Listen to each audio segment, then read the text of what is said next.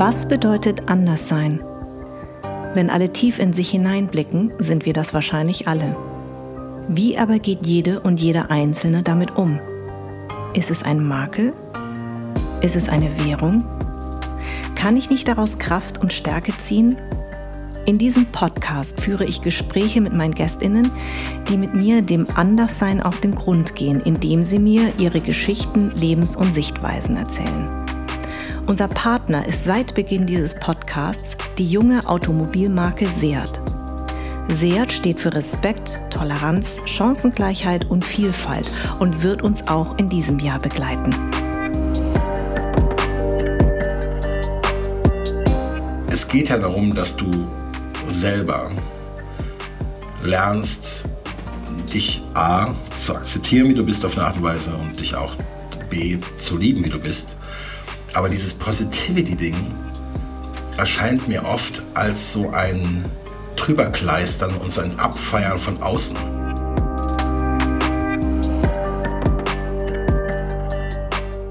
Und zu sagen, was du machst, ist Gewicht heben jeden Tag. Ja. Weil du bist schwer, mhm. du bist stark. Dass du diesen Körper so durch die Gegend trägst, das ist Stärke. Ich habe zwei Lernen angefangen, abgebrochen nach wenigen Monaten. Ich habe dann angefangen, als, äh, in einem Lager zu arbeiten, als Türsteher, als DJ, als äh, ich habe Regale eingeräumt, ich habe auf dem Bau gearbeitet, ich habe beim Abrissunternehmen gearbeitet, ich habe alles Mögliche gemacht. Ich habe wirklich jeden, also you name it. Es war wirklich so jeden Scheißberuf, jeden richtigen, also diese richtig schlecht bezahlten, richtigen Scheißjobs habe ich gemacht. Und zwar habe ich ein Zitat gefunden von der Zeit. Ich hoffe, dass äh, du das mal gelesen hast. Äh, und zwar wurde das zu deinem Ausstieg aus dem Theater über dich geschrieben. Ja. Du bist ja, ähm, du warst ja lange am Hamburger Schauspielhaus und hast dann aufgehört, um dich 2013 verstärkt dem Film zu widmen. Man kennt dich unter anderem von Helen Dorn. Dann hast du gerade den Deutschen Schauspielpreis, also nicht lange her, ähm, für deine Rolle als Peter Altmaier in Die Getriebenen ähm, bekommen. Und ich habe dich sehr bewundert vor kurzem bei Faking Hitler. Da kann man dich auch sehen, lieber Tristan. Und zwar hat die Zeit Folgendes geschrieben. Und ich möchte natürlich, da es um unser Thema geht, natürlich gleich wissen, ähm, wie du zu diesem Zitat stehst. Dieser Mann ging zum Theater, um sich zu befreien von den Zwängen seines schweren Körpers. Stattdessen zahlte das Theater ihm heim, dass er einen schweren Körper hat. Er wollte auf die Bühne, um sich zu verwandeln. Stattdessen wurde er Opfer einer Folter, die seine Regisseure wohl typengerechte Rollenbesetzung nennen würden. Heute Abend rächt er sich an ihn und es ist ein großer Moment. Hat die Zeit geschrieben. Warum und weshalb? Das hat die Zeit geschrieben, ja. Das, das ist ähm, einerseits bitter und andererseits trifft es genau ins Schwarze. Es mhm. war genau die, die Situation, in der ich ähm, mich lange am, am Theater befand. Ähm, das war der, der ähm, Peter Kümmel von der Zeit. Und es ging damals um den Abschlussabend äh, des Ensembles. Das Ensemble wechselte zu großen Teilen und es gab so einen Abend, wo jeder Schauspieler auf der großen Bühne machen konnte, was er wollte. Mhm. Und was mich all die, die Jahre ähm, am Schauspielhaus so gestört hat oder auch am, am Theater lange Zeit war, dass es eine sehr klare Vorstellung gab bei den Regisseuren, wie ich sein müsste. Mhm. Also die sahen mich an und hatten eine klare Vorstellung, wie ich wohl bin.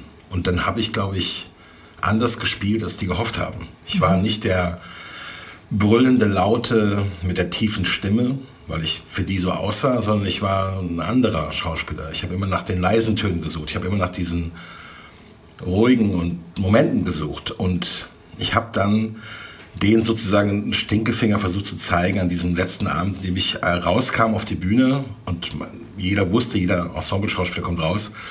Und ich war komplett gekleidet in ein Gorilla-Kostüm. Mhm. Und ich hatte dieses Gorilla-Kostüm und, und ähm, ging auf die Bühne, nahm irgendwann die Maske ab und sang ähm, von Schubert, ähm, Leiermann. Und ähm, es war so ein, es, es ging ja noch, weil es, man, es ist schwer, das nachzuerzählen, aber es ging um so eine Performance, dass dann irgendwann der Kollege mir eine Banane hinhält und solche Dinge. Und ähm, was, was die Zeit da gesehen hat, war, dass, dass ich versuche, und die haben es verstanden, dass ich versuche darüber zu erklären, dass ich zu einem, zu so einem wilden Tier gemacht wurde mhm. und alle wollten das von mir sehen und ich war das gar nicht.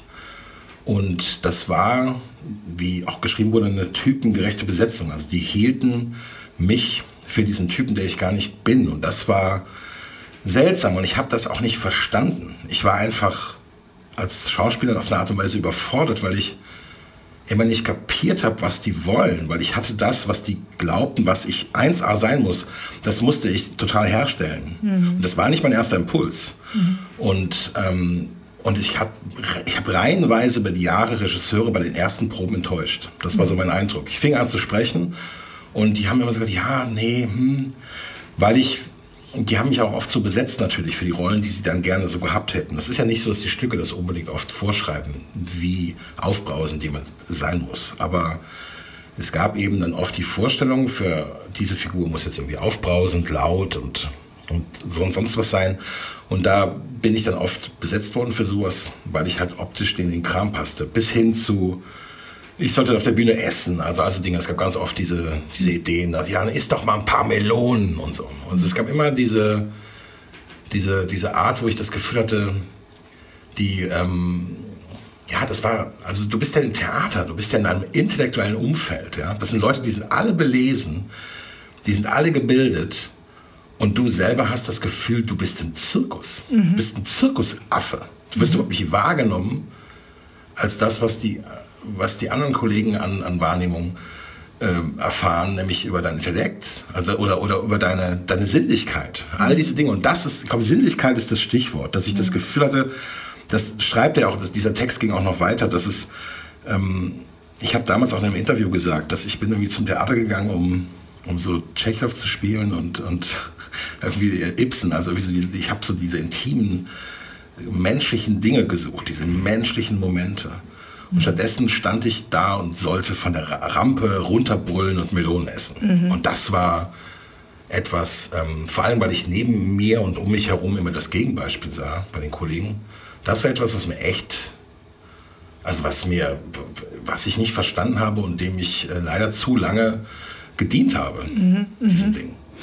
Und ähm, was ich ähm, spannend finde, ist, äh, weil unser Oberthema ist ja heute Body Shaming, Body Positivity, wenn man es so sehen möchte. Da möchte ich natürlich auch von dir wissen, zu welchem Begriff du eher tendierst, weil es gibt ja für beide Begriffe sozusagen die Kritik, dass ähm, dass die einen sagen, Body Shaming ist zu negativ, man sollte es eben als Body Positivity sehen und die anderen sagen, wenn man aber Body Positivity nur sieht, dann sieht man nicht, was eigentlich das eigentliche Problem dahinter ist.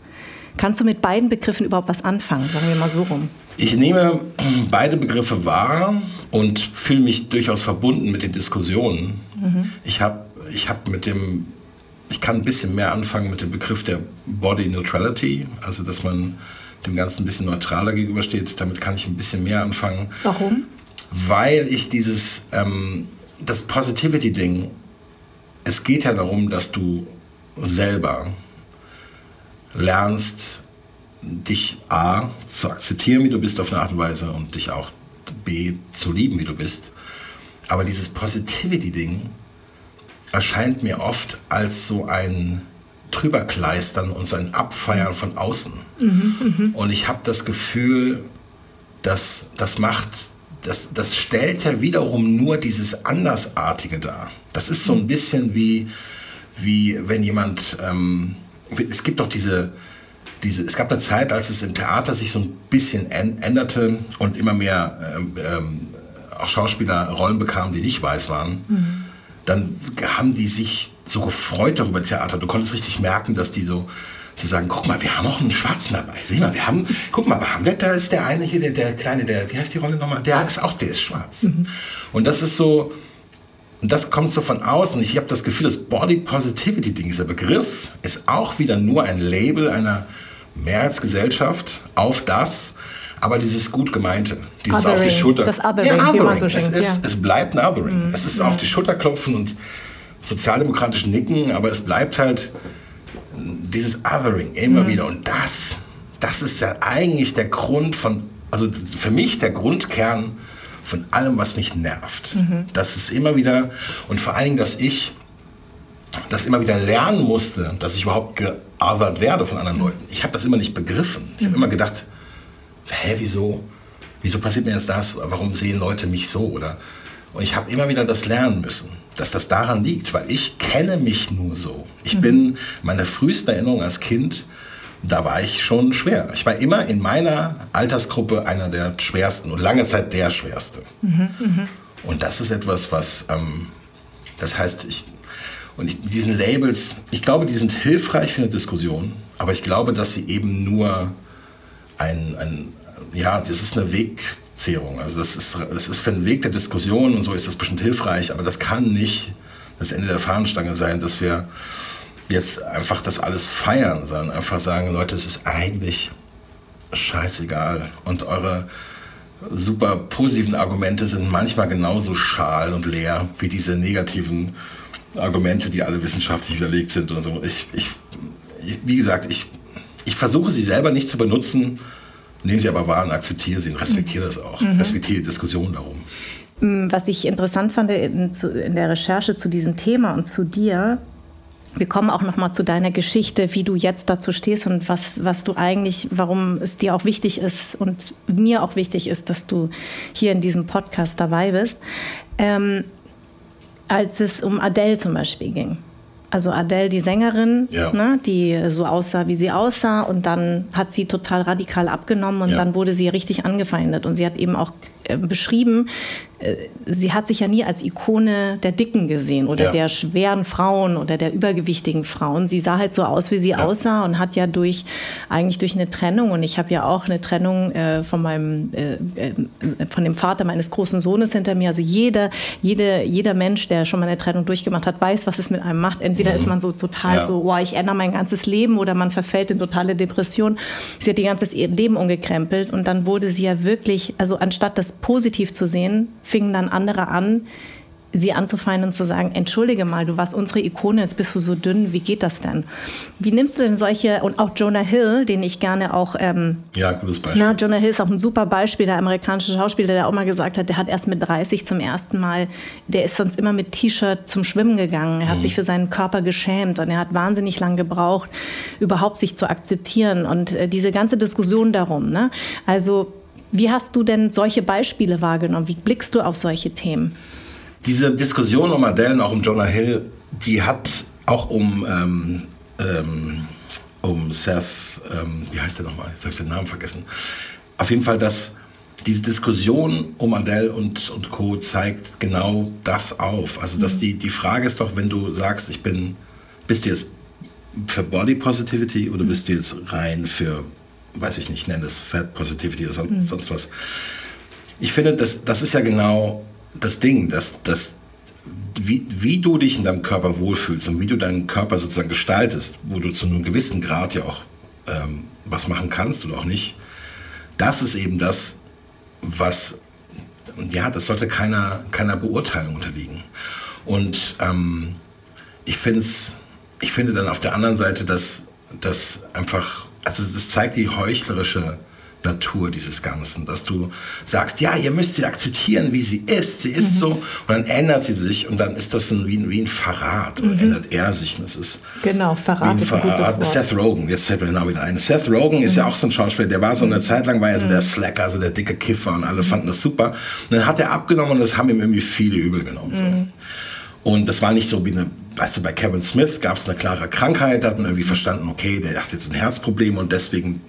Aber es, ich, ich habe immer das, ich denke immer, lass die Leute doch das machen, was sie sein wollen. Und ich bin mir sicher, dass es auch irgendwann sich wieder ändert. Ich meine, Adele ist auch jetzt schon wieder schwerer, als sie vor einem Jahr war. Und das ist, es wird, es geht immer so hin und her. Einer meiner äh, liebsten Schauspieler, James Gandolfini, leider verstorben, der ist sein ganzes Leben hindurch wenn du die Sachen guckst nacheinander, diese Filme und Serien, mhm. der wandelt sich immer wieder. Also da, da, gehen immer 30 plus minus runter so. Das, mhm.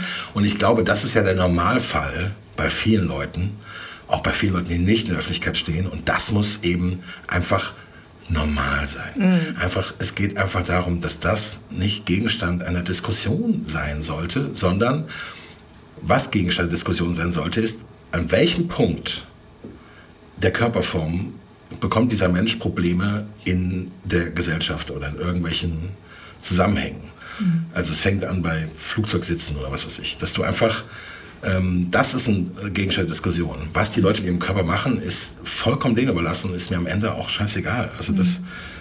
ich meine, das, wenn jetzt, ähm, ich merke das ein bisschen bei mir selber. Ich habe ja mit Kraftsport angefangen vor knapp zwei, knapp zwei Jahren, der mich quasi äh, gerettet hat auf eine Art und Weise von, von, einer, von, von anderen Dingen. Aber die Reaktion darauf ist sehr geteilt. Ich habe irgendwann angefangen, das auch zu teilen bei Instagram, Videos. Mhm.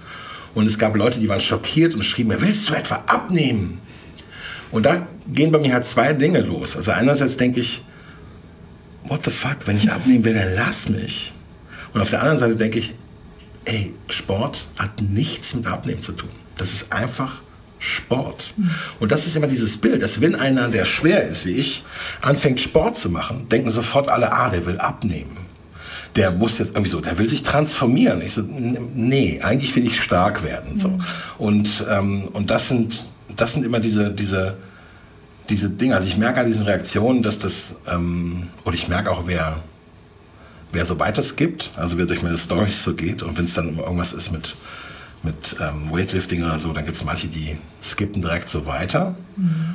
Und, ähm, und ich bekam auch irgendwann mal eine, eine, eine Nachricht von jemandem, der richtig schockiert war und sagt, du warst doch immer so locker und lustig. Also so nach Motto, wie kannst du jetzt Sport machen? Ja, das wird so damit verbunden. Ne? Ja. Dick oder schwer ist gleich genau. lustig. Und ich finde das auch nochmal, ähm, also e-, eben äh, interessant, eine Befragung der DAK 2016 ergab, dass 71 Prozent der Bevölkerung dicke Menschen als unästhetisch empfinden.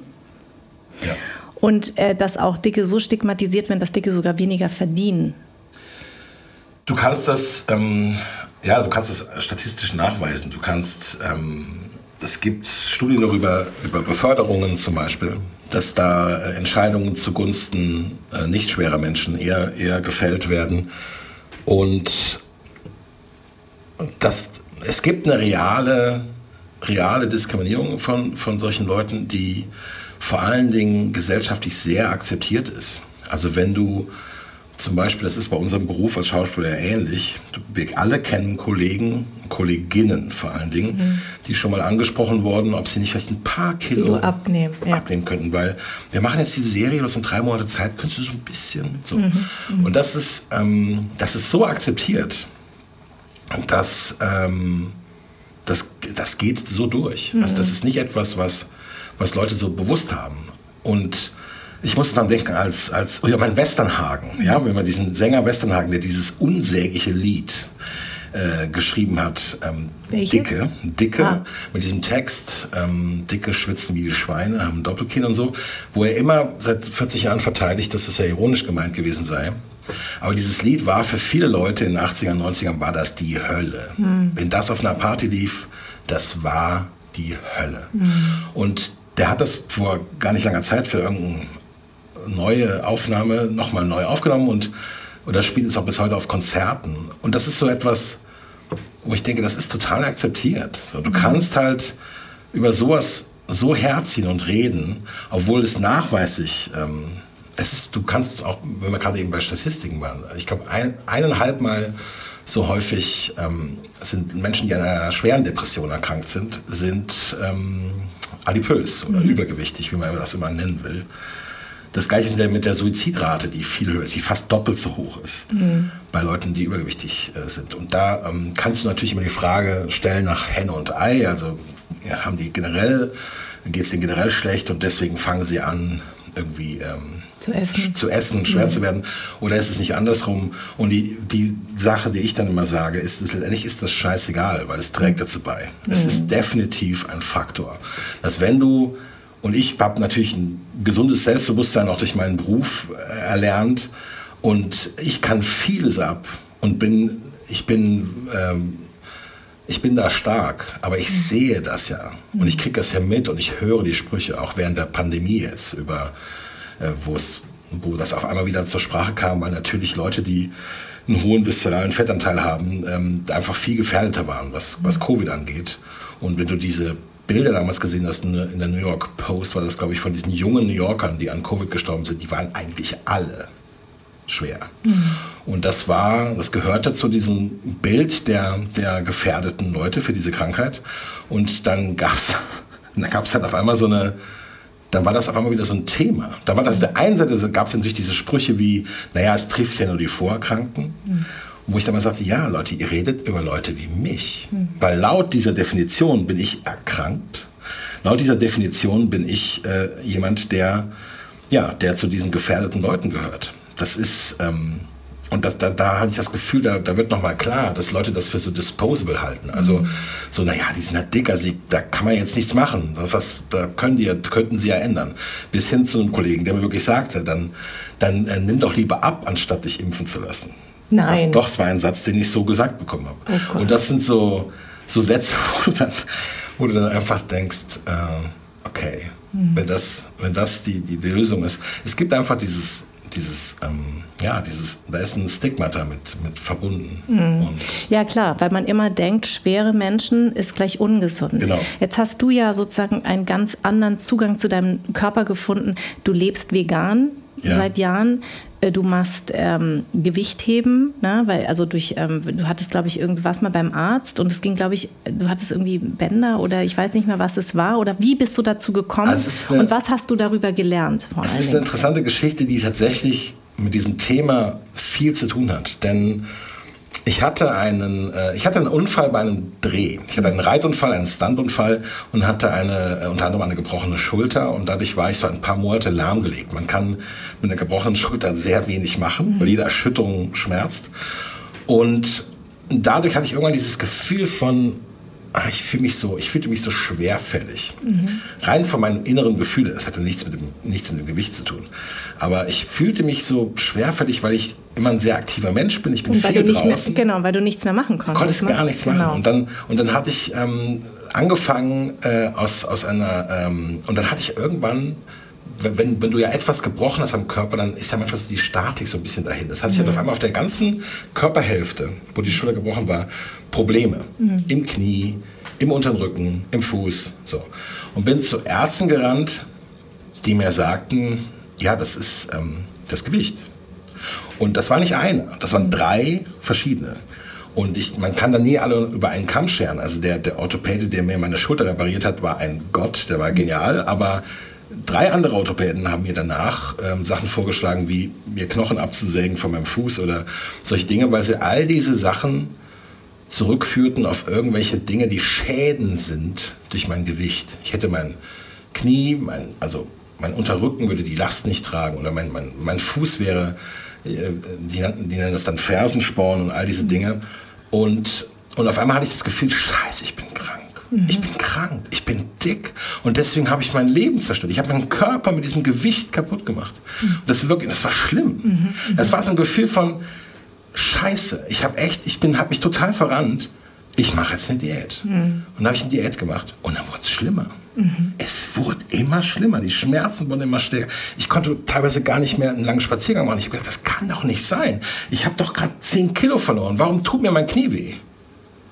Und da habe ich eben, äh, bis ich dann eine, eine Sprinterin getroffen habe, die als Personal Trainerin auch arbeitet, die dann einfach relativ klar, ohne große Überlegung sagt, naja, das ist ja nur die Muskulatur. Du musst das nur stabilisieren über Muskulatur. Ich meine, das ist eine Sportlerin, das ist der Job, die weiß darüber Bescheid. Und ich habe das am Anfang nicht so wirklich geglaubt. Und dann hat sie gesagt, komm, ich coach dich ein bisschen. Und dann hat sie so ein paar so Eigengewichtsübungen mir gegeben und ähm, du hast natürlich als schwerer Mensch wie ich, hast du dann immer ordentlich Gewicht. Das heißt, du bist sehr, sehr schnell dabei. Du bist aber auch sehr gewöhnt, das zu tun. Das mhm. ist immer das, was sie hat quasi mir beigebracht, dieses Gewicht in diesem Körper als Potenzial zu begreifen. Mhm. Nicht als etwas Negatives, sondern zu sagen, was du machst, ist Gewicht heben jeden Tag, ja. weil du bist schwer, mhm. du bist stark. Dass du diesen Körper so durch die Gegend trägst, das ist Stärke. Mhm. Und dann habe ich ähm, angefangen, mit, irgendwann mit, auch mit Gewichten zu arbeiten und diese Beschwerden, für die Ärzte mich und das Messer legen wollten, bis hin zu einer Wirbelsäulen-OP waren innerhalb von vier Wochen weg Wahnsinn. und sind nie wiedergekommen. Ach, Wahnsinn. Es war einfach, dass ich durch diese Diät etwas noch schlimmer gemacht habe, nämlich den Verlust an Muskelmasse. Mhm. Ich habe mich nicht bewegt, weil ich eine gebrochene Schulter hatte. Ich verliere Muskelmasse. Mhm. In dem Moment, wenn dein Fußgewölbe einfällt, weil dein Faszien, all dieser Kram, das wird ja alles nicht mehr benutzt. Mhm. Das heißt, deine ganze Muskulatur verkümmert auf dieser einen Seite und alles klappt so ein und du musst das halt alles wieder aufbauen. Mhm. Und das hätte eigentlich ein Orthopäde wissen müssen. Mhm. Und das war für mich so ein, so ein Schlüsselmoment, als ich begriffen habe, es gibt einfach etwas, wofür dieser Körper auch gemacht ist. Mhm. Und dass all dieses, diese Masse, Masse bewegt Masse, sagt man auch bei Gewichtthema, das ist einfach, auf einmal war das ein Potenzial, auf einmal war das etwas, eine, eine Stärke, ein Vorteil. Ich konnte auf einmal ganz schnell Gewicht in einer Höhe bewegen, wo andere Leute jahrelang trainieren für. Mhm. Oder wo auch Freunde von mir, die schon seit Jahren Gewichtheben machen, dann immer so ein bisschen sich auf der einen Seite freuen, auf der anderen Seite immer so ein bisschen neidisch gucken und sagen, kann das sein, dass du das jetzt schon bewegen kannst und so. Und und das war, ähm, das war erstaunlich. Und das, das hat mich zu einem totalen Propagandisten von Kraftsport gemacht, weil ich denke, das ist äh, wirklich der Wahnsinn. Und ähm, was ich auch interessant finde, dass du gesagt hast, ähm, dass ähm, du warst ja auch beim Arzt und mhm. hast ja auch Blutbild und alles, alles, abnehmen lassen und du bist kerngesund. Ja, genau. Und das ist ja immer das falsche Bild auch, ne? Also ja. schwere Menschen gleich, äh, das, das muss ja alles Cholesterin, genau. alles katastrophal. Und ich fand einen Satz so entscheidend, also wir kennen uns ja privat, ja. dass du gesagt hast, ähm, nicht, dass die ZuhörerInnen denken, hä, wieso sagt sie immer, die hat gesagt, er hat gesagt. Ja. Ähm, aber du hast gesagt, was ich einen, einen, total schlauen Satz fand, war auch, dass du gesagt hast, mein Körper ist einfach so, wie er ist. Also es geht, also Ne, also es gibt ja Menschen wie Adele vielleicht, die jetzt äh, total abnimmt und weiß nicht, ob sie jetzt glücklicher ist, kann man, weiß ich nicht, sei, auch, sei jetzt erstmal auch dahingestellt. Aber dein Körper ist so, wie er ist. Er ist schwer. Ja. Punkt.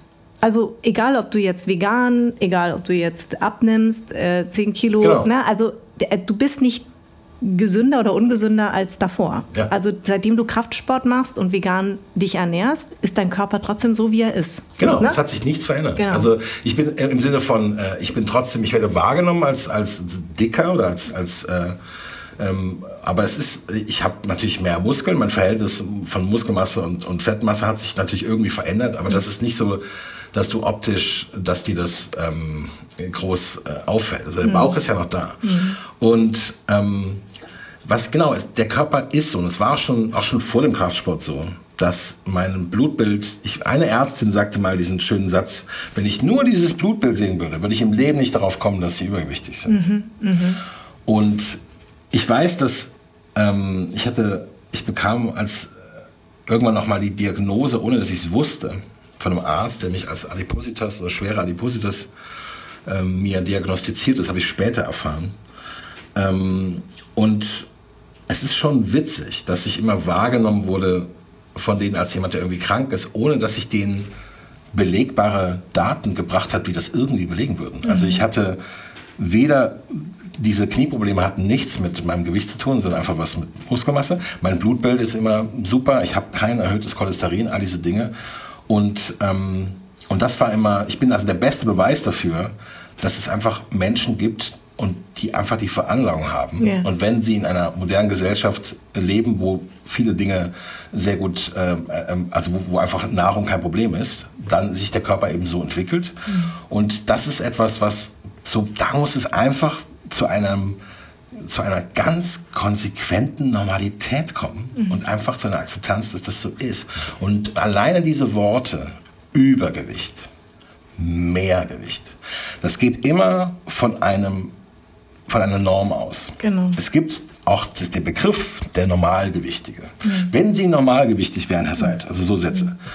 Und daran stoße ich mich unheimlich. Also ich kann, ich finde diese Definition zu sagen, das ist das normale Gewicht, auch Leute, die als untergewichtig, ist das genau das Gleiche. Es gibt Menschen, die sind einfach sehr, sehr, sehr, sehr schlank mhm. und haben sehr wenig äh, Fettmasse, sehr wenig Muskelmasse und die werden ja genauso stigmatisiert. Es ist genau das Gleiche. Man denkt, die haben eine Essstörung mhm. oder man denkt, die haben irgendwelche Krankheiten oder psychologische Probleme oder so. Mhm.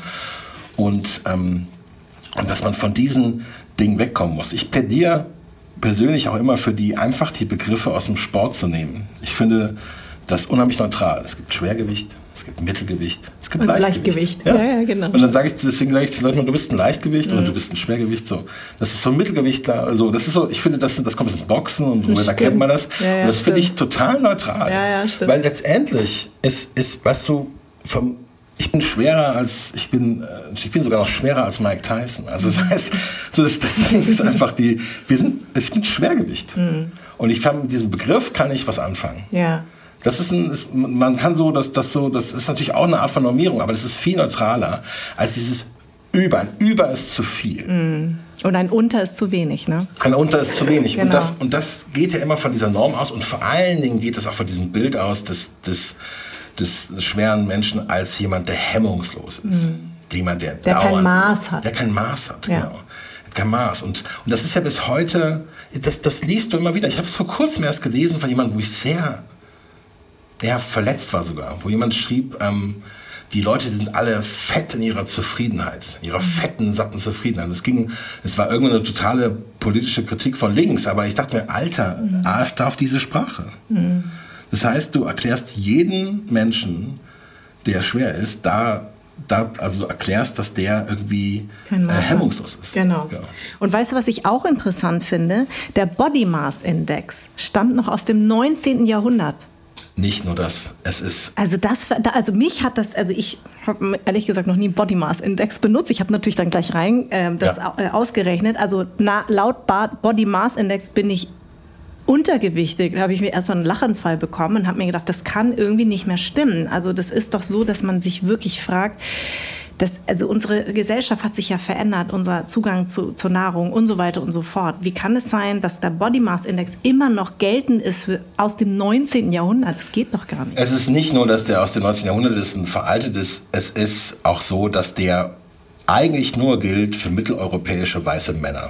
Du fängst schon an, Probleme zu kriegen, wenn du äh, Spanier mit Schweden vergleichst, weil die einfach eine andere körperliche Körperbau äh, haben, Körperbau genau, haben. ja. Ähm, das wurde damals ausgerechnet, um dieser BMI wurde entwickelt, um den Kalorienbedarf einer Armee herauszufinden. Zu sagen, das sind so und so viele Soldaten, das sind alles Männer, die sind alle ungefähr ähnlich, die kommen alle aus dieser Volksgruppe. Wir rechnen jetzt mal aus, was, äh, was so der Durchschnitt ist, damit wir wissen, was brauchen die an Energie, damit wir die versorgen können. Das kommt aus der Kriegsführung. Und ähm, na, laut dieser BMI ist bis heute immer noch das Nummer eins Instrument für Ärzte, um solche Diagnosen zu stellen. Ich bin als ähm, äh, schwer adipös ähm, eingestuft worden, weil ich ein BMI über, über 40 habe. Und das heißt, die arbeiten immer noch mit diesem BMI. Versuch mal mit diesem BMI ähm, alleine, dass du kannst, wo der BMI führt zu wahnsinnigen Ungerechtigkeiten, vor allem in den USA, weil er ganz klar Schwarze benachteiligt, weil es einfach ein, ähm, ein Instrument von, von, von, ja, von, von einer weißen Normierung ist, die für keine anderen Menschen passt. Du kannst weder, du sagst, du bist untergewichtig. Klar, du kannst ganz Südostasien, Genau. nach BMI kannst du quasi als Richtig. untergewichtig sein, Deshalb, wenn man meine. Mutter sieht, die ist die Hälfte Ja. von mir, ja. Und das ist diese, deswegen, das sind, das, dieser BMI ist so dermaßen überholt und in seiner Natur letztendlich rassistisch, dass der unbedingt ignoriert gehört. Es Ja. ist ab, schafft das Ding ab. Ja. Es ist, und selbst gute Autoren, selbst auch in der, ich, wie gesagt, selbst in der veganen äh, Szene, wenn ich das so sagen darf, ähm, in Büchern, du stößt immer wieder auf den BMI bei irgendwelchen Dingen. Und ich denke mal, Leute, damit kannst du, du kannst mit diesem BMI nichts anfangen. Vor allen Dingen, ich meine, wenn du Sportler nimmst, die viele Muskeln haben, die schwer sind, dann haben die alle, die sind übergewichtig. Dann ist Genau. also Klitschko übergewichtig. Ist, sind alle diese ganzen Footballspieler, das ist immer mein liebstes Beispiel, ist American Football, weil da findet, ich weiß, wir wissen alle, das kann ein sehr ungesunder Sport sein, aber in einer American Football Mannschaft findest du jeden Körpertyp. Da hat jeder seinen. Platz. Das stimmt. Das heißt, jemand, der gebaut ist wie ich, der spielt dann in der Verteidigung und es gibt einfach die kleinen flinken Wiesen, die müssen den Ball nach vorne bringen. Das heißt, du hast für jeden Körpertyp, jeder hat seinen Platz und keiner ist wichtiger als der andere. Sondern wir sagen, okay, pass auf, wir brauchen dafür brauchen wir die und dafür brauchen wir die. Und die Gesellschaft bei uns sagt aber, wir brauchen die und die anderen, die müssen wir behandeln. Anstatt zu sagen, ey, okay, wir nehmen diese Masse, die du hast und diese Stärke, die du hast und nutzen das.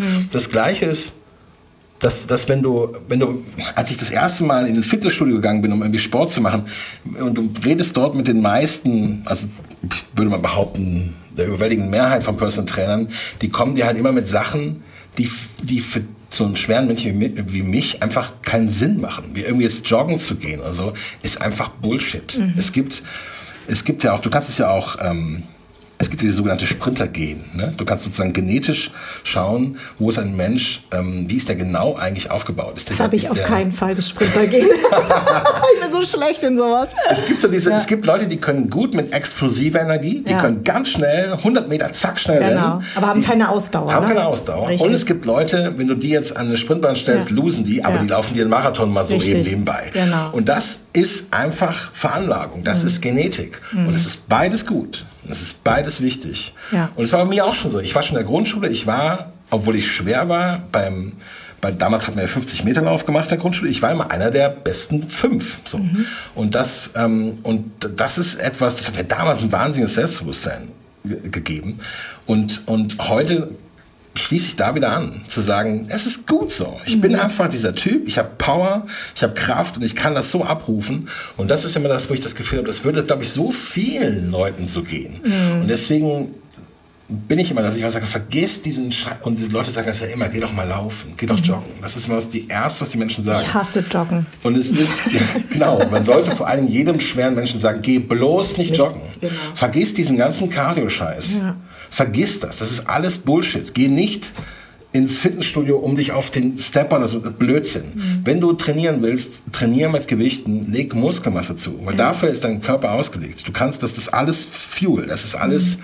Benzin dafür, ja. um dich stark zu machen. Und selbst jemand, der abnimmt, selbst Adele, mhm. wenn wir das Beispiel ja, die hat, hat Gewichte äh, ganz viel Gewichte gehoben. Ja, genau. die hat, richtig, ja. die hat glaube ich, einen richtig guten Deadlift von 100 Kilo oder so. Das ist, richtig, das ist richtig gut. Ja, ja. Und, und die hat das auch. Und das natürlich dann, natürlich fängst du an, wenn du Muskelmasse aufbaust, verbraucht die mehr Energie. Mhm. Das ist natürlich, wird, wird, wird dann... Äh, das Fett weniger. Fett mhm. weniger und so, aber vor allen Dingen an den richtigen Stellen. Das mhm. ist nicht dieses subkutane Fett, was ja... Das Lustige ist ja, ich komme jetzt vom Hölzchen zum Stöckchen, aber ähm, Stöckchen zum Hölzchen. Aber es ist so, dass was ja immer zur Diskriminierung führt, ist dieses subkutane Fett, was wir hier im Arm, mhm. so, dieses, was uns so massig macht. Das ist überhaupt nicht schlimm. Dieses viszerale Fett, was zwischen den Organen ist, das hat jeder zweite Heinz irgendwie in der Kneipe. Da habe ich auch ein Zitat von äh, Professor Jeffrey Horowitz von der University of Michigan, der in Stoffwechsel forscht und lehrt. Der sagt, bei gesundem Fett geht es nicht darum, um die Menge an Fett, die jemand hat, sondern wie gut das Fett funktioniert. Ja. Das untermauert ja genau das, was du sagen willst. Ne? Ja, und das ist vor allem, das ist der Stand der Wissenschaft schon eigentlich so seit knapp 10, 15 Jahren. Ja. Und das ist nicht etwas, was, was wirklich äh, sich in der Breite durchgesetzt hat. Mhm. Und ähm, genau, es gab diese große Studie von der University of Michigan über, auch über diese, wie sehr du auch quasi, äh, ja, wie wichtig Fett auch ist, mhm. wie wichtig das ist für die Gesundheit. Und dass jemand, der, jemand, der Sport macht und dick ist, ist einfach gesünder als jemand, der schlank ist und raucht, mhm. zum Beispiel. Das ist einfach, das ist eine ganz einfache Rechnung. Und der soll auch jetzt nicht diskriminiert werden, das meine ich nicht damit. Aber dieses Stigma, dass alle, die schwer sind, sind krank und die sind vor allen Dingen, du bist ja immer in einer Bringschuld dann. Mhm. Du, die Leute diskutieren darüber, ob schwere Menschen nicht mehr für die Versicherung zahlen müssen. In den USA tun sie das. Mhm. Ähm, es gibt immer wieder dieses Ding mit Covid. Da müssen wir jetzt uns für die Alten, die Behinderten und die Dicken müssen wir uns jetzt einsperren, Masken anziehen. So. Es gibt immer wieder dieses Ding, du bist in einer Bringschuld. Und diese Bringschuld, die müsste man auflösen. Mhm. Also das wäre mir, wär mir ein Anliegen, dass man einfach versteht, das ist schon mal alles äh, Quatsch und das hat das hat ernste Folgen. Ich habe es eben gesagt, die Suizidrate ist fast doppelt so hoch. Also mhm. du bist bei, bei einem, wenn wir bei diesem BMI wieder sind, die Statistik arbeitet natürlich mit diesem uralten BMI, aber Leute mit einem BMI über 40 sind einfach doppelt so gefährdet für, für ähm, Selbstmord wie andere. Und das hat ja Gründe. Das ist einfach, weil du, weil dieses Selbst, das, das Selbstwertgefühl dieser Menschen von der, von, von außen permanent in Frage gestellt wird. Die sind permanent, die sind nicht fertig. Auch wenn die Sport machen im Fitnessstudio, werden sie in den meisten Fällen, es ändert sich gerade und es wird auch immer besser. Man muss aber sehr suchen, finde ich, nach Trainern. Mhm. Jemand, der sagt, hey, super, du hast ein Potenzial, wir machen da jetzt was mit. Die meisten und ich habe es selber so erlebt, gehen davon aus, okay, wir bringen dich jetzt erstmal auf die Norm, mhm. also du wirst es erstmal, nimmst es erstmal ab und dann machen wir Sport. Mhm. Deswegen geh jetzt mal eine Stunde aufs Laufband. so, ja, ja, genau. Wo man dann so denkt, es ist einfach Bullshit. Was ich ähm, interessant finde, ist an, bei dir, ähm, Du hast über dich selber mal gesagt, dass du ja immer so ein bisschen der Nerd warst und der, der andere. Das, äh, deswegen bist du natürlich nicht nur prädestiniert mit deinem Thema, sondern auch, äh, dass es mit deiner Lebensgeschichte zu tun hat. Äh, was die wenigsten vielleicht wissen, ist, ähm, dass du einer der, der wenigen oder vielleicht sogar zu der Zeit der Einzige warst, der einen Hauptschulabschluss nur hatte und trotzdem an, an, auf einer Schauspielschule war. Richtig? Kann man ja, das so sagen? An der Hochschule. Also es war mhm. die, ich, ich habe studiert in München an der, an der Bayerischen Theaterakademie. Mhm. Und die, also ich war damals zumindest der Erste, der nur mit einem Hauptschulabschluss dort studiert hat. Du kannst, du kannst bei künstlerischen Berufen, auch wenn das eine Hochschule ist, und das, diese Akademie ist in dieser Hochschulordnung, da ist das gesetzlich verankert. Ich habe also ein Hochschuldiplom jetzt. Ähm, das Du, du, kannst Leute aufnehmen, wenn sie ähm, den dementsprechenden Abschluss in Abitur nicht haben. Das ist möglich in diesen Berufen. Das gilt vor allen Dingen, gerade im künstlerischen Bereich ist das zum Beispiel für, weiß nicht, Opernsänger aus irgendwie Georgien, wo der Abschluss mhm. nicht anerkannt wird, damit mhm. die das einfacher haben, hier zu studieren und so.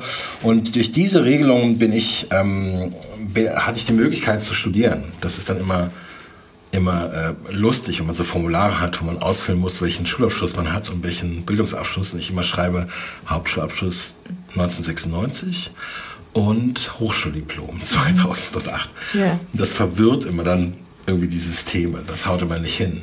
Das finde find ich total spannend. Also du bist ja geboren in Koblenz. Ich würde gerne mal ein bisschen zurückgehen, ja, auch zu deiner Kindheit. Ähm, du hast aber von dir gesagt, du warst aber, obwohl in Anführungszeichen du nur auf der Hauptschule warst, warst du schon extrem gebildet. Erzähl mal, wie also heißt ja nicht, wenn man gebildet ist, dass man immer unbedingt Abitur machen muss. Das möchte ich ja, ja, überhaupt nicht sagen. Aber jetzt ein bisschen zurück zu deinen Wurzeln.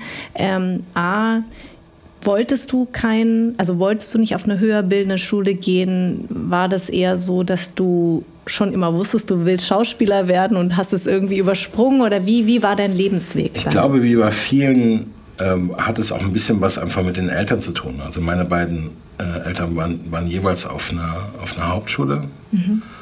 Und mein, mein Vater war damals ähm, äh, Kfz-Mechaniker, meine Mutter war äh, Steuerfachgehilfin und es war so ein bisschen für mich, das Komische ist ja, wenn du, wenn du so aufwächst mit dieser Prägung, du denkst ja dann, ohne dass du es bewusst hast, viel mehr in Klasse, als einem das so bewusst ist. Und mhm. ich dachte halt, das ist so mein Weg. Mhm. Also ich habe hab immer gedacht, ich schaffe das nicht mhm. auf dem Gymnasium so. Ich war in der Schule, in der Grundschule war ich so okay, aber es hatte auch immer was damit zu tun, dass ich mich, ich war immer sehr belesen. Also ich konnte schon als einer der Ersten aus der Klasse flüssig lesen und ich habe dann wahnsinnig viel gelesen, schon in der Grundschule und auch später und war dann immer so ein bisschen schon in vielen Themen weiter. Mhm. Und das trug sich dann vor allen Dingen bis auf die Hauptschule, dass ich einfach, ähm, das klingt immer wahnsinnig arrogant, aber ich war einfach in manchen Bereichen einfach viel gebildeter als meine Lehrer, ja. während ich an so normalen Dingen wie Mathe halt komplett versagt habe, weil ja. das hat mich nicht interessiert. Ja. Da habe ich mich nicht vorgebildet. Dito. Genau. Und da habe ich dann wirklich äh, richtig, also da war ich richtig schlecht dann. Ähm, da habe ich unheimliche Lücken bis heute. Und also alles über Prozentrechnen hinaus kannst du mich vergessen. Mhm. Und, aber es war so, dass, dass ich immer sehr viel gelesen habe. Ich kann das immer nicht so genau erklären, was das war. Es war in meiner Familie eh so. Also meine beiden Eltern, obwohl die beide nur einen Hauptschulabschluss haben und klassische, sozusagen, wenn du willst, Arbeiterklasseberufe irgendwie hatten, das war, das war, das war immer trotzdem, es waren immer ganz viele Bücher im Haus. Mhm. Es wurde immer gelesen. Es war immer, es gab keinen es gab immer diesen, dieses, diese Wertschätzung von Bildung und von Wissen. Mhm. Das gab es schon. Und, ähm, aber trotzdem war das für mich, ich habe einfach gedacht, ich gehöre da nicht hin. Mhm. Das kann ich schwer erklären. Das ist einfach ein Fakt, den du als Kind so akzeptierst. Ich habe dann, ähm, ich war sogar kurz auf einer Realschule, aber nur, nur eineinhalb Jahre und hatte dort ähm, eine sehr schwere Zeit, also auch was so Mobbing von, von Übergewichtigen angeht, das war da richtig schlimm. Mhm. Also es war immer schlimm. Es war im Kindergarten sehr schlimm, in der Grundschule und später auch. Also ich, ich habe diese klassische in den 80ern war, waren noch nicht so viele Kinder übergewichtig. Das heißt, ich bekam halt dafür richtig aufs Maul manchmal einfach als Kind. Das war der einzige Grund. Und, ähm, und das war dann eben auch noch schwer auf dieser Realschule. Das heißt, ich kam da gar nicht irgendwie richtig rein. Und dann bin ich auf diese Hauptschule, wo meine ganzen anderen Freunde waren, weil wir, alle meine Freunde gingen auch auf die Hauptschule. Es war halt einfach so. Aber es gibt so ein Beispiel, eine Geschichte, die ich ganz gerne erzähle, die das so ein bisschen klar macht, was mich dann immer dann noch unterschieden hat. So, ich war, es gab eine Lehrerin, wir sprachen im, ich glaube, das war Religionsunterricht oder so. Es gab einen Unterricht, da wurde die amerikanische Bürgerrechtsbewegung angesprochen und sie sprach von Martin Luther King. Genau, sie war eine Religionslehrerin, deswegen. Sie sprach von Martin Luther King und, und dann sollten wir alle etwas, also einen Text schreiben. Wir sollten so einen Text lesen über Martin Luther King und darüber was schreiben. Und ich als ich war damals, ich hatte gerade den Hip-Hop für mich entdeckt und das war die Zeit, als der Malcolm X-Film von Spike Lee yeah. in Kinos lief und rauskam. Der war da, damals sogar da schon auf VHS-Video. Und äh, es war so, dass ich total, ich liebte diesen Film und ich, ich war, ähm, hatte damit eine große Beeinflussung. Und ich habe meine Lehrerin gefragt, darf ich denn auch vielleicht einen Text über Malcolm X schreiben, der zur gleichen Zeit gewirkt hat, im gleichen Themenbereich? Und sie so, ja, ja, na klar.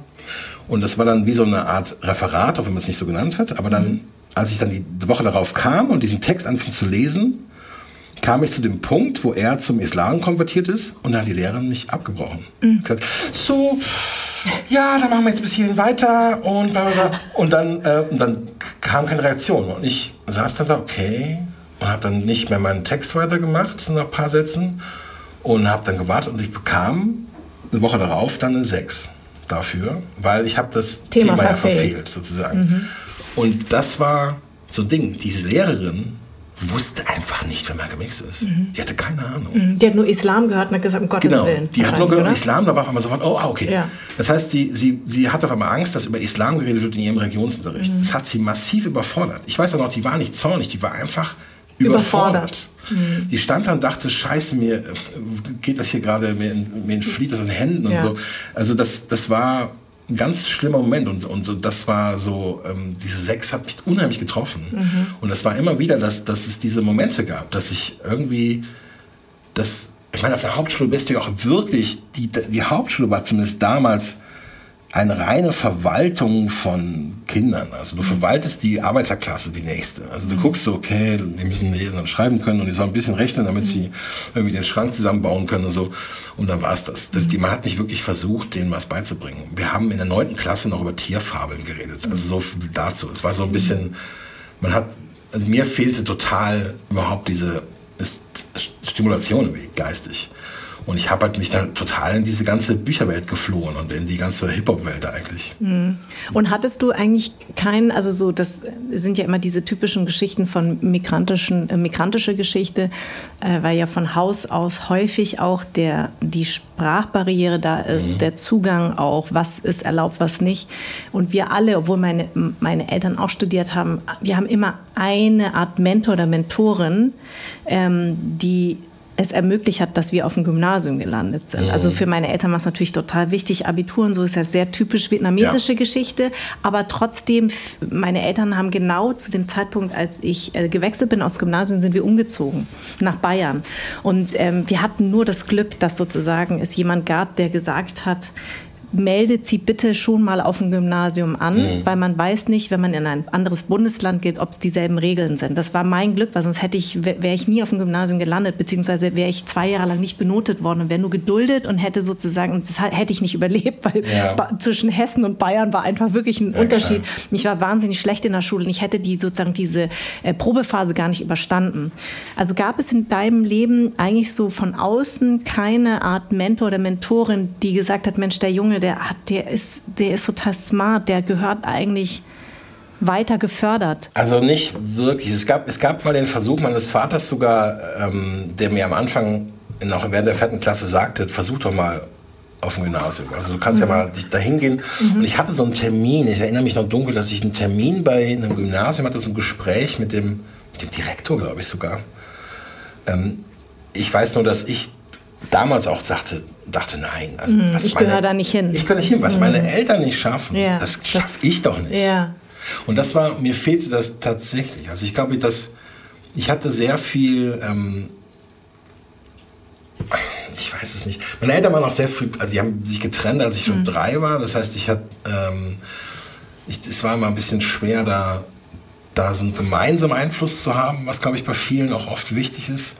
Ich weiß nicht, dass, dass es gab da niemanden, ich habe meine ganze, alles, was an sozusagen an Förderung oder an, an Mentorhaftigkeit oder an Mentorentätigkeit kam immer von außen. Also das waren immer, das waren vor allen Dingen Künstler in irgendeiner mhm. Form. Also ich habe als Teenager in den 90ern waren viele Regisseure oder Rapper mhm. wurden dann irgendwann für mich wichtig. Also mhm. die habe ich dann angefangen so als, als Mentoren zu sehen. Also ich habe dann. Aber die hast du dir ausgesucht. Die habe ich mir ne? ausgesucht. Genau. Ja. Es gab niemanden, der, der, der irgendwie. Ähm, es gab dann irgendwann den, den, eine, eine, eine Freundin von mir, deren Vater war Opernsänger.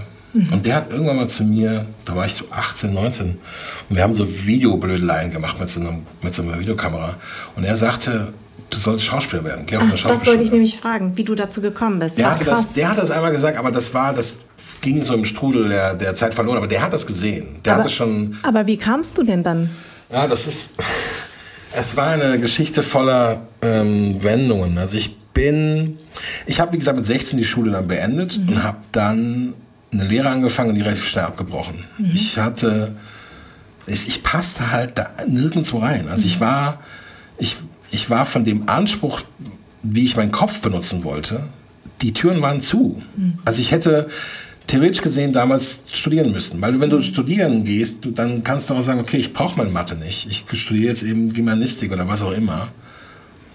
Aber das, zu dem, das ist ja dieses Ungerechte an diesem Bildungssystem in Deutschland, dass wenn du kein Abi hast, wo du alles können musst, sondern wenn du jemand bist wie ich, der relativ inselbegabt ist, der, ähm, der hat dann einfach Pech gehabt. Mhm. Und ich habe dann einfach, also ich war 16, als die Schule vorbei war und ich habe dann eigentlich sechs bis acht Jahre lang einfach alles Mögliche gemacht. Mhm. Ich habe zwei Lernen angefangen, abgebrochen nach wenigen Monaten. Ich habe dann angefangen, als, äh, in einem Lager zu arbeiten, als Türsteher, als DJ, als äh, ich habe Regale eingeräumt, ich habe auf dem Bau gearbeitet, ich habe beim Abrissunternehmen gearbeitet, ich habe alles Mögliche gemacht. Ich habe wirklich jeden, also you name it. Es war wirklich so jeden Scheißberuf, jeden richtigen, also diese richtig schlecht bezahlten, richtigen Scheißjobs habe ja. ich gemacht. Und und das über Jahre. Und währenddessen hatte ich immer, ich hatte so einen Walkman mit Radio. Mhm. Und auf dem, auf meinen Ohren war permanent Deutschlandfunk und so ein Kram. Da habe ich immer permanent Interviews reingezogen oder irgendwelche Berichte, wie Feuilleton eigentlich, dieses mhm. Deutschlandfunkkultur. Ich habe mich mit Feuilleton vollgeballert. Ich habe dann später einen Job gehabt als Hausmeister. Das war sozusagen der, die, die, der Peak meiner Karriere als Hausmeister in so einer, so einer Raststätte. Oh Gott. Das ist eine große Raststätte mit ja. so, und das war, ich fand das super, weil ich ja. hatte so einen Verantwortungsbereich und so ja. und ich musste morgens dahin und dann so die, die, ähm, die Überreste der, was die Fernfahrer so hinterlassen hatten, ja, wegräumen. Das war sehr übel. Deswegen habe ich gesagt, oh Gott. Ja, es war ein echter Scheißjob. Im Sinne. Und ähm, es war dann äh, bis hin zu ähm, manchmal Regale einräumen und so, um Zeitungen. Und ich musste diese Zeitungspakete machen. Und dann hatte ich immer so ein bisschen Zeit und dann habe ich die mal gelesen. Mhm. Das war dann immer so die Zeitung vom Vortag oder so. Mhm. Und dann habe ich angefangen an dieser Tanke dafür zu sorgen, dass die bessere Zeitungen kriegen. Ich habe gesagt, wie wär's denn mit der FAZ? Wie wär's denn mit der SZ? Vielleicht weg von der Super-Elo. Die hatten, genau, die hatten nur, die hatten, ich glaube, das, das, sozusagen das, das höchste der Gefühle war, ich glaube, sie hatten sogar eine Süddeutsche, aber ansonsten waren das so lokale Zeitungen, die hatten nicht, die hatten nicht viele gute Zeitungen. Und ich habe dann dafür gesorgt, dass die Zeit kommt, all diese verschiedenen guten Zeitungen kommen, damit ich die lesen kann. Und dann habe ich immer da gelesen, es hat kaum einer gekauft, so, ja. aber es war, ich habe das dann alles immer gelesen. Ich habe mich sozusagen selbst, ich habe mein privates Abitur gemacht. Mhm. Ich habe einfach gesagt, ich will wissen. Ich mhm. will alles wissen, was ich wissen will. Mhm. Und, ähm, und da habe ich mich so vollgeballert. Und dann irgendwann so mit ähm, 22, wo dann immer noch keine Ausbildung war und kein gar nichts, man so ein bisschen Panik kriegt und so ein mhm. bisschen denkt, scheiße, und man nicht viel Geld verdient noch immer und nicht weiß, wie man denn irgendwann mal viel verdienen soll, mhm. ähm, habe ich ähm, gedacht, ich muss das jetzt nochmal versuchen, mit, ähm, mit Film oder so. Ich wusste irgendwie, ich will irgendwie zum Film. Ich hatte aber nicht so wirklich den Zugang dazu. Ich kannte niemanden, der irgendwie beim Fernsehen arbeitet. Für mich war das alles wie Hollywood. Es mhm. war alles ganz weit weg. Yeah. Also für mich war selbst das ZDF war so, das war so ganz weit weg. Obwohl ich in der Nähe von Mainz gewohnt habe, das war nicht weit weg. Aber für mich war Fernsehen, deutsches Fernsehen, das waren so die anderen. Ja. Das war so, eine, so, so wie so ein Schloss. Und, ähm, und ich habe da irgendwie den Weg nicht reingefunden und ähm, wusste nicht so genau. Dann dachte ich, naja, vielleicht fange ich irgendwie mal am Theater an. Mhm. Und dann habe ich so äh, geguckt und dann gab es so ein, so ein Jugendtheater in Koblenz, die ein relativ, das wusste ich damals noch nicht, aber die ein relativ hohes Niveau haben für mhm. ein Jugendtheater, wo viele äh, Leute, die sozusagen da mal gearbeitet haben, machen später Karriere. Das ist tatsächlich so. Mhm. Ich bin dann, ähm, ich bin dann dahin zu einem Vorsprechen ohne jegliche Erfahrung für eine Produktion von, von Wojcek, mhm. von Georg Büchner. Und ich bin dann dahin zu diesem Vorsprechen, zu so einer Art Casting, was ein offenes Casting. Und ich bin dann dahin und, und, und in der Hoffnung, ich spiele jetzt irgendwie den zweiten Baum von links, weil dann lerne ich so ein bisschen was über die Bühne, so yeah. ein bisschen, damit ich so ein bisschen rankomme und kann mal Schauspielern bei der Arbeit zuschauen. Und ähm, dann bekam ich den, den Anruf am nächsten Tag, ja, äh, du bist dabei. Habe mich wahnsinnig gefreut. Eine Woche später kam der Anruf, ja, und du bist Wojcek. Krass, ja. Das war dein also, Debüt, ne? Mhm. Genau, und das war so, ich habe es nicht verstanden. Mhm. Ich dachte, wie, ich bin, das, ich, ich muss es, ich muss es falsch verstanden haben. Ja. Dann kam irgendwann die Post, dann kam dann die, die Stückfassung, die Strichfassung für, die, für, den, für das Stück und da stand dann auf dem Zettel oben drauf, für Tristan in Klammern Wojcek. Und dann dachte ich wieder, naja, das Stück heißt ja so. Das Problem war, es war ja nicht irgendwie so, dass, das, was das Stück hieß ja wie die Figur. Deswegen wusste ich immer nicht, schreiben die jetzt noch auf den Zettel, weil das Stück so heißt? Oder bin ich jetzt wirklich holzig? Und ich habe bis zu dem Moment, dann gab es irgendwann die Leseprobe, dann gab es diesen Termin Leseprobe und ich kam dahin und dann fingen die alle an, mich zu umarmen, wie Schauspieler das machen. Und ich war total irritiert, ich kannte das nicht. Ja. Was machen die, was umarmen die mich alle? und jeder umarmte mich und alle freuten sich so und alle waren so gut gelaunt. Und ich habe das irgendwie nicht ganz ganz kapiert. Und dann saßen wir in dieser Leseprobe und dieses Stück fängt an und der erste Satz ist noch von einer anderen Figur und der zweite Satz ist schon von Wojcik. Und ich saß da und habe gewartet. Ob jemand anderes das Und habe geguckt. Und alle und, gucken dich an. Genau. Und niemand hat was gesagt. Ja. Und alle gucken zu mir rüber. Und in dem Moment hat sich mein Leben du? verändert. Wahnsinn. Da wusste ich, ich bin jetzt mal. Geil. Aber dann, geile Geschichte. Und dann fing ich an zu lesen. Und alle fanden das normal. Ja. Und das war für mich vollkommen irre. Und, ähm, und das, war, das war dieser Moment, wo ich und das fanden auch alle so toll, was für einen Körper ich habe. Es war auf einmal so, das passt super zur Rolle. Das heißt, das war dieser Moment, wo ich auf einmal gemerkt habe, es gibt Bereiche in dieser Gesellschaft, wo man was damit anfangen kann. Mhm. Und das war zumindest ähm, äh, im Theater da war das möglich bis mhm. zu einem gewissen Grad, dass du irgendwie auffällst als etwas und dass das als positiv wahrgenommen wird, weil das kann man gebrauchen. Mhm. Diese Kehrseite kam erst später, dass das einschränkt mhm. und dass das ist immer bei allen Leuten, also jeder hat eine Haltung zu dir, sofort. Du, das Ding ist, wenn ich einem Menschen begegne, dieser Mensch hat meistens, in den meisten Fällen sofort eine Haltung zu meinem Körper. Mhm. Es kann eine positive sein, es kann ein Regisseur sein, der sagt, oh super, wenn der auf der Bühne ist, der fällt sofort auf. Das habe ich oft genug erlebt auch. Aber es kann auch genauso negativ sein. Oder es mhm. kann auch sowas sein wie, ah, das ist super, aber nicht für eine große Rolle. Aber wir haben hinten diesen Chor mit diesen vier Leuten, die sollten körperlich sehr unterschiedlich sein. Mhm. Das macht der Tristan. So. Mhm. Aber es war, aber es, es, das Ding war, ich, ich wurde auf einmal gebraucht. Mhm. Und da passte das ja alles zusammen. Das heißt, meine ganze Bildung, diesen ganzen Kram, ich saß dann in den Proben rum mit Leuten, die schon viel länger irgendwie Theater gemacht haben und habe denen manchmal welche Dinge erklärt über das 19. Jahrhundert. Und ich sage, ja, aber hier ist bla bla. So. Und das war so, auf einmal, auf einmal fiel das in sich alles in, an seinen Platz. Mhm. Es war auf einmal war das Körperliche war ein, war ein positiver Faktor und meine ganze Leserei über Jahre, ich hatte auf einmal den, ja, auf einmal war etwas da, wo das, wo das gefragt war. Mega Geschichte eigentlich, also muss man wirklich mal aufschreiben. Tristan, vielen, vielen Dank, dass du äh, mir einen Wink gegeben hast, auch für dieses Thema. Ich finde nochmal, was ich ganz toll finde, ist auch zur Recherche zu diesem Thema, wollte ich nochmal sagen, es ist interessant, dass es halt häufig immer um Frauen geht und Bodyshaming ja. und Body Positivity. Und bei Männern fand ich interessant, dass es immer um den Begriff stark, männlich, also was ist männlich, mhm. was ist stark, also ich habe noch mal lang drüber nachgedacht.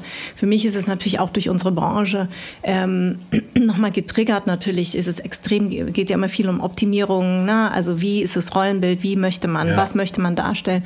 Und äh, deswegen bin ich total froh, dass du mein Gast warst und darüber gesprochen hast und uns Einblick gegeben hast und auch nochmal Begrifflichkeiten uns zugänglich gemacht haben, über die man wirklich nachdenken soll, über Schwergewicht, Mittelgewicht und Leichtgewicht. Da ich ja ähm, als Sportbegeisterter bin, wie meine ZuhörerInnen kennen, ja. wissen, ähm, finde ich das nochmal einen total tollen Ansatz und ich glaube, ich werde das in Zukunft nur noch benutzen. Also vielen. Dank nochmal, ja. Ich danke dir. Es hat großen Spaß gemacht. Mir auch. Anderssein ist eine Produktion der Farn und Pracht Company. Idee und Konzept stammt von mir, Redaktion Anja Prinz und ich, Schnitt Anja Prinz, Soundmixing und Editing Henry Uhl, Musik Perry von den Beethovens.